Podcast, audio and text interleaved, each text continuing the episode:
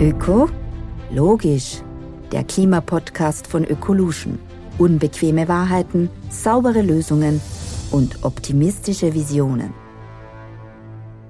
Wie kann wissenschaftlich fundierte Politikberatung funktionieren? Welche Rahmenbedingungen braucht die Forschung von der Politik, um Innovationen im Klimabereich voranzutreiben? Um diese und andere spannende Fragen zu besprechen, sind wir heute zu Gast beim Präsidenten der Österreichischen Akademie der Wissenschaften, Heinz Fassmann. Schönen Tag. Mein Name ist Elisabeth Zehetner und ich freue mich, durch das Gespräch zu führen. Heinz Fassmann studierte Geografie, Wirtschafts- und Sozialgeschichte an der Universität Wien. Nach einer Professur an der TU München war ab 2000 Professor für angewandte Geografie, Raumforschung und Raumordnung an der Universität Wien und zuletzt als Vizerektor tätig. 2017 und 2020 wurde er als Bundesminister für Bildung, Wissenschaft und Forschung angelobt und seit 2022 ist Heinz Fassmann Präsident der Österreichischen Akademie der Wissenschaften, Österreichs wichtigster außeruniversitärer Einrichtung für Wissenschaft und Forschung. Schön, dass wir zu Gast sein dürfen. Sie sind jetzt ein knappes Jahr in der neuen Funktion. Haben Sie sich schon gut eingelebt, vor allem auch im neu umgebauten Campus der Akademie der Wissenschaften? Ja, herzlich willkommen in diesem wunderbaren Campus. Auf der einen Seite haben wir ähm, die Jesuiten und auf der anderen Seite die Wissenschaftler. Das ist, glaube ich, eine interessante Kombination äh, und sicherlich auch Stoff für viele interessante Gespräche in diesem wunderbaren Innenhof. Und das bringt vielleicht auch die Gelassenheit bei manchen Themen, die gerade besonders aktuell sind. Ein großes Ziel der Akademie der Wissenschaften ist es, zum wissenschaftlichen und gesamtgesellschaftlichen Fortschritt beizutragen. Daher haben Sie vor kurzem auch die Wiener Thesen präsentiert. Wenn ich es richtig verstanden habe, eine Art Leitfaden, wie man in künftigen Fällen wissenschaftlich fundierte Politikberatung machen sollte. Korrekt. Das war ähm, unser, unser Ziel und unsere Intention in der Zusammenarbeit mit der Leopoldina. Das ist die Wissenschaftsakademie in Deutschland, die viel Erfahrung in den letzten Jahren sammeln konnte bei der Beratung der Politik hinsichtlich der Covid-Pandemie. Äh, eine gute Zusammenarbeit, wir haben sie zusammengefasst in den Wiener Thesen der Gesellschafts- und Politikberatung, wobei vielleicht eine These die allerwichtigste ist, die lautet, Wissenschaft soll informieren, aber nicht die Politik legitimieren. Die Rolle soll klar bleiben. Wissenschaft analysiert, zeigt auf, entwirft auch unterschiedliche Entwicklungsoptionen, aber letztlich muss die Politik entscheiden. Das soll die Wissenschaft der Politik nicht abnehmen. Auf der anderen Seite soll auch nicht die Politik anfangen, selbst Wissenschaft betreiben zu wollen. Ähm, da deletiert sie. Das haben wir auch in der Vergangenheit gesehen, dass manche Politiker die richtige Behandlung im Covid-Fall ähm, beschrieben haben. Und sehen Sie da gewisse Parallelen zwischen der Covid-Pandemie und dem Thema Klimaschutz? Da wird ja auch heiß diskutiert, was ist die Rolle der Wissenschaft? Es gibt ja auch einige Wissenschaftlerinnen, die sich sogar mit an den Straßen ankleben. Ja, ich glaube, diese Grenze soll eingehalten werden. Ähm, Wissenschaft als, als jemand, der objektiv nach bestimmten Kriterien Wissenschaft aufklärt, die Politik berät, die Politik aber auch dahingehend ähm, hinsichtlich der Entwicklung von bestimmten ähm, Prozessen aufklärt. Aber wie gesagt, jetzt nicht unbedingt Partei ergreift für die eine oder andere politische Option.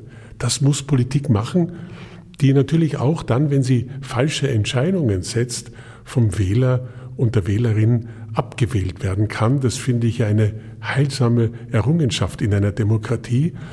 Aber einen pragmatisierten Professor, äh, Professorin kann man nicht abwählen. Und da muss man schon sehen, wo ist die eigene Position und wo ist die andere. Sie kennen ja beide Welten, sowohl die Wissenschaft als auch die Politik. Ähm, äh, was wäre denn aus Ihrer Sicht jetzt die ideale Art der Zusammenarbeit? Ähm, Einhaltung dieses, dieses, dieser unterschiedlichen ähm, Rollen in der Gesellschaft. Das ist, glaube ich, das Wichtige. Ich glaube, die Wissenschaft soll sich und muss sich auch um gesellschaftlich relevante Themen kümmern, die Themen der Zeit. Ähm, dafür bekommt sie auch öffentliche Gelder. Ähm, aber auf der anderen Seite, wie gesagt, soll die Politik ähm, ihre ureigenste Aufgabe, nämlich die Entscheidung ähm, unter unterschiedlichen Optionen ähm, selbst treffen. Und das soll nicht verwischt werden. Sie haben gerade das Stichwort öffentliche Gelder angesprochen.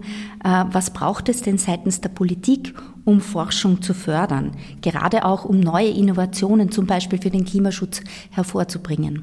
Ich glaube, das Wichtige ist, ähm, dass die Politik sich zu einem langfristigen Wachstumspfad für die Forschung bekennt.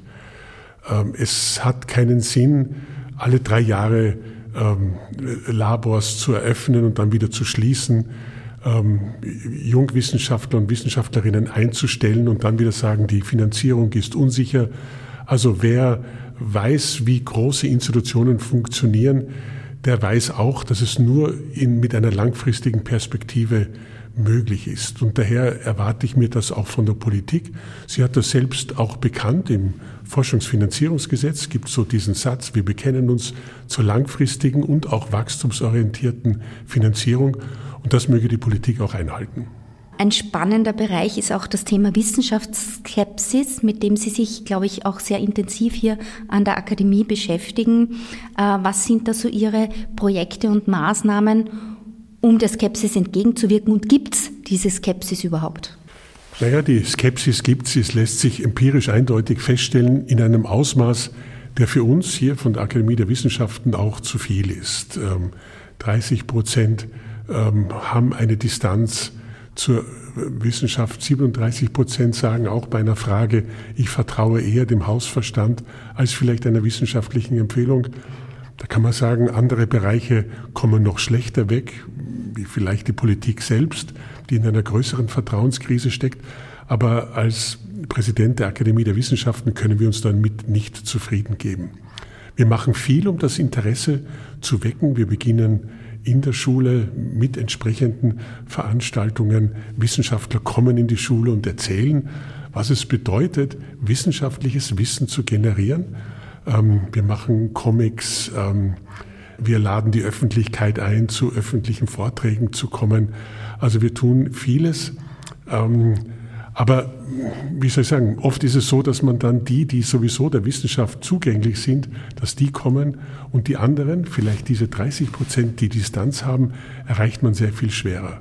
Aber nichtsdestotrotz, uns bleibt nichts anderes übrig, wir müssen es immer wieder probieren.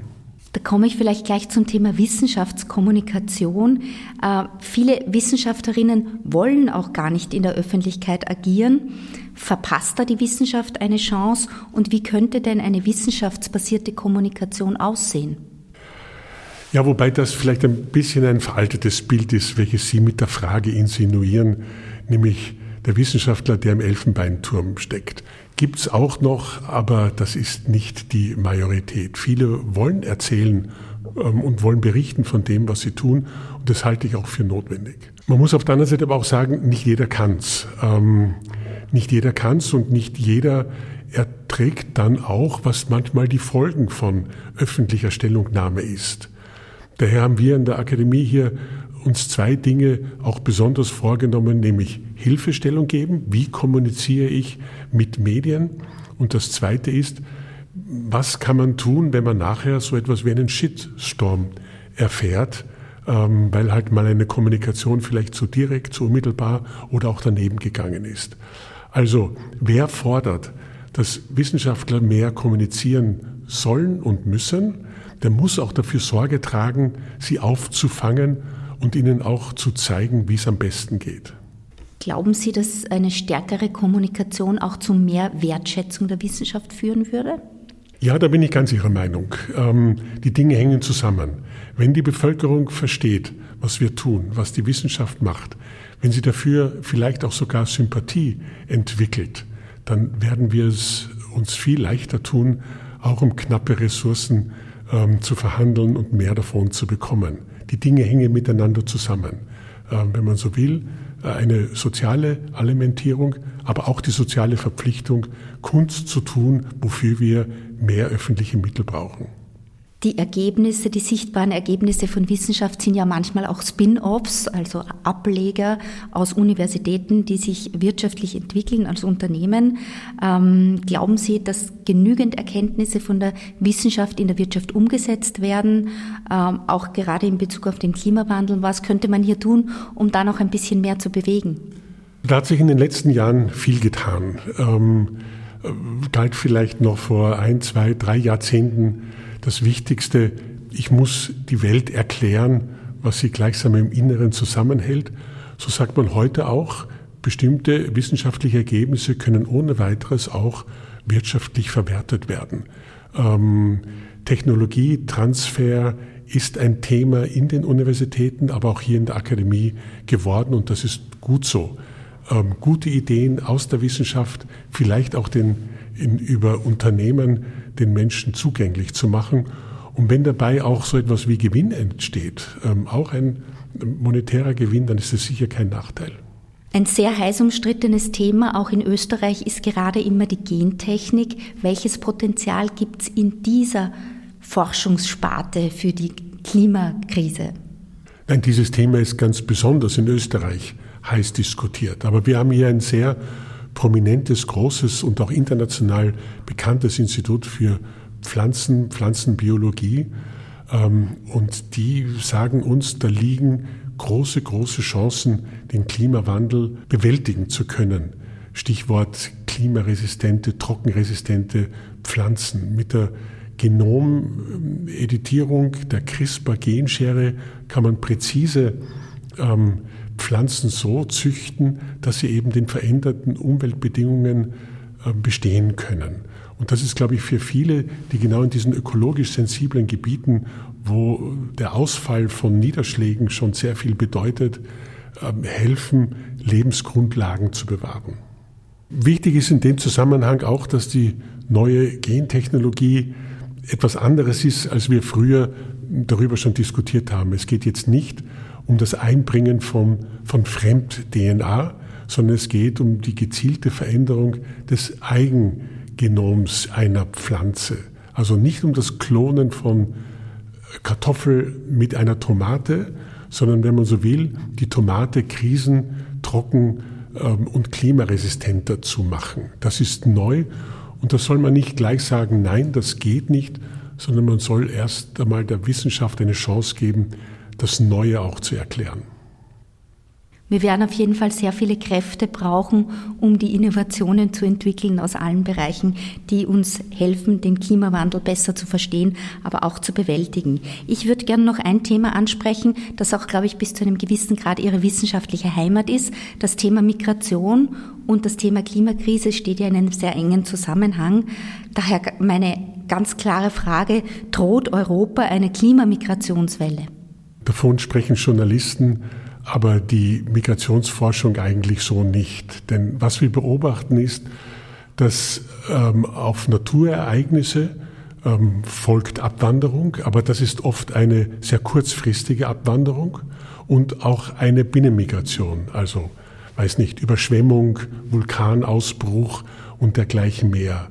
Kurzfristiges Ereignis, das wird nichts mit Europa zu tun haben. Längerfristig natürlich ist aufgrund des Klimawandels die Lebensgrundlage von Menschen gefährdet in bestimmten Gebieten dort, wo wir jetzt schon zu wenig Niederschlag haben, wo eine Ausbreitung der Wüsten droht. Ähm, dann setzt sich das aber jetzt nicht als Klimawanderung, sondern eigentlich als eine ganz normale Arbeitskräftewanderung durch. Menschen wissen nicht, wovon sie leben, also versuchen sie vielleicht auch woanders eine bessere Existenz zu finden. Also dahingehend bringt uns der Klimawandel nichts Neues, aber möglicherweise eine Akzentuierung, eine Abwanderung aus ganz bestimmten Gebieten, die eben ökologisch gefährdet sind. Wir haben manchmal auch eine interessante Form einer umgekehrten ähm, Klimawanderung, wenn ich an die britischen Pensionisten denke, die im Süden ähm, von Süden Spaniens dort ihren Urlaub ähm, oder auch den Winter verbringen, um damit dem regnerischen Klima auszuweichen, dann ist das auch eine ganz interessante Form ähm, der Klimawanderung. äh, letztlich nicht bedrohlich, äh, wie vielleicht andere Formen, aber auch eine bemerkenswerte Spielart einer gewissen Klimawanderung. Wenn es jetzt darum geht, ähm, Flüchtende vor dem Klimawandel eine Chance auf ein Leben im eigenen Land zu geben, was wäre denn aus Ihrer Sicht da notwendig, dass man im Hinblick auf Anpassung an den Klimawandel vornimmt? Naja, das ist schon eine, glaube ich, eine globale Verantwortung, die wir alle tragen. Das heißt nicht, dass ich jetzt die österreichische Verantwortung abschiebe, aber ich sehe natürlich die Welt und ich weiß auch, wo auch die großen ähm, Emittenten von CO2 sitzen. Aber wir haben insgesamt daher eine globale Verantwortung, ähm, Treibhausgase zu reduzieren und damit den Klimawandel hoffentlich zu verlangsamen. Ähm, ähm, ich sehe aber auch die Notwendigkeit, dass wir die Folgen des Klimawandels auch in einer solidarischen, globalen Art und Weise ähm, abmildern können. Dahingehend war ja die letzte Konferenz in Ägypten, glaube ich, auch sinnvoll, hier einen entsprechend finanziell unterlegten Fonds aufzulegen, der für die Beseitigung oder die Milderung von Folgen des Klimawandels äh, verantwortlich zeichnen kann. Dieser Weg, glaube ich, muss weiter beschritten werden. Die Österreichische Akademie der Wissenschaften hat ja auch ein Förderprogramm aufgelegt, Earth System Science, mit e-, insgesamt elf Forschungsprojekten rund um den Klimawandel. Was kann man sich denn davon erwarten oder was konkret wird erforscht? Ähm, langfristige Veränderungen. Ähm, langfristige Veränderungen, die ähm, ins 19. Jahrhundert auch schon zurückreichen, also sehr viel weniger mit den aktuellen ähm, Prozessen zu tun haben. Aber es ist, glaube ich, wichtig zu ähm, registrieren, wie ist die Sache mit dem Gletscherrückgang, wie schnell erfolgt der derzeit verglichen vielleicht mit den Gletschervorstößen im 19. Jahrhundert? Welche langfristigen Veränderungen in der Landnutzung haben wir?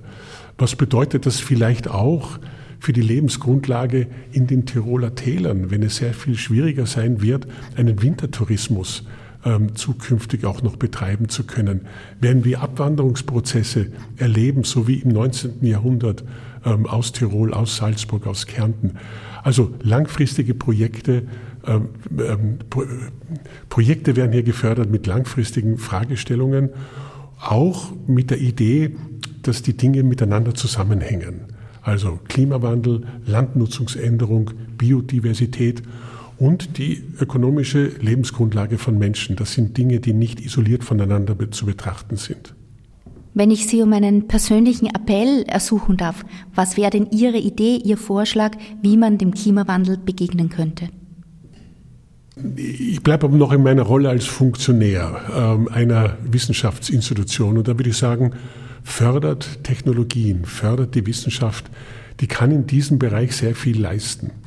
Wenn ich verfolge, wie rasch ähm, sich der Wirkungsgrad von PV-Anlagen, von Solarzellen ähm, verbessert, dann sage ich, ist das großartig.